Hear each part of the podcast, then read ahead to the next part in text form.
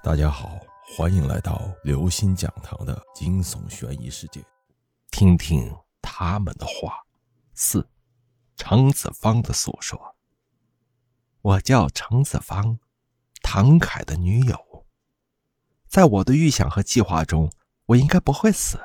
可现在，我为什么躺在这里？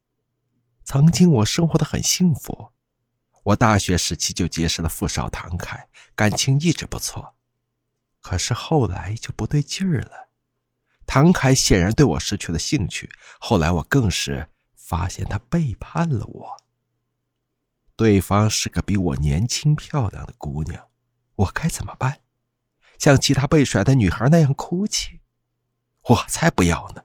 我程子芳其实也是富商的女儿，虽然父母都已经不在世了。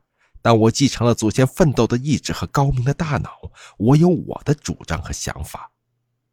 我一定要报复。我决定假死，假装我已经自杀，然后利用与我交好的网友，不断的用我的微信跟唐凯聊天我这样做的目的，一方面可以起到分离的作用，让唐凯与那个狐狸精之间出现矛盾。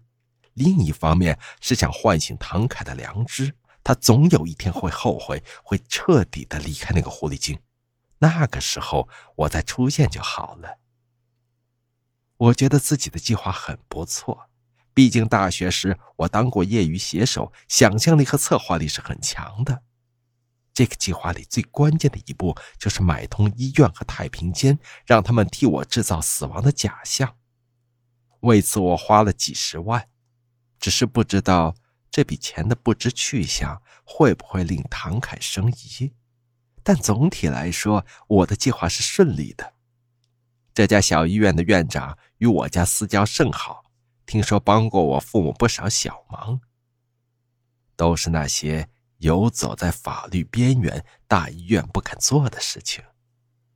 如今我父母虽已双亡，但是据说院长和我家还是有点沾亲带故的。所以拿了我的钱，就非常认真的替我办事。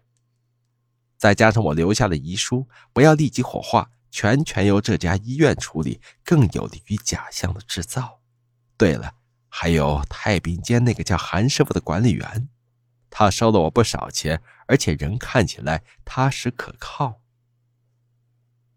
但是我失算了，自从我进入这家医院，就再也没能出去了。我虽没有死，但身上被插满了各种管子，而且我感觉到有医生在我的身上割来割去的。虽然不疼，可是我害怕，因为我知道有人要害我。我想尖叫，但是发不出一丝声音。没有人救我，毕竟在别人眼里我已经死了。我真是自作自受。直到昨天，我被推到这里来了。我知道这次我是真的死了，可这是怎么一回事呢？院长，收了我钱的院长，你告诉我这是怎么一回事呢？韩师傅的目光落到了旁边的柜子上，那可是个大柜子，装的不是一般人，而正是这家医院的院长。他是昨天发生意外出车祸而死的。尸体嘛，自然留在了他生前工作过的医院里。有人说院长应该没有遗憾了，但是韩师傅知道，院长是有遗憾的。不信你来听听。各位听众朋友，本期节目到此结束。如果您喜欢，请关注、订阅、点赞、转发四连击，谢谢您的支持。我们下期再见。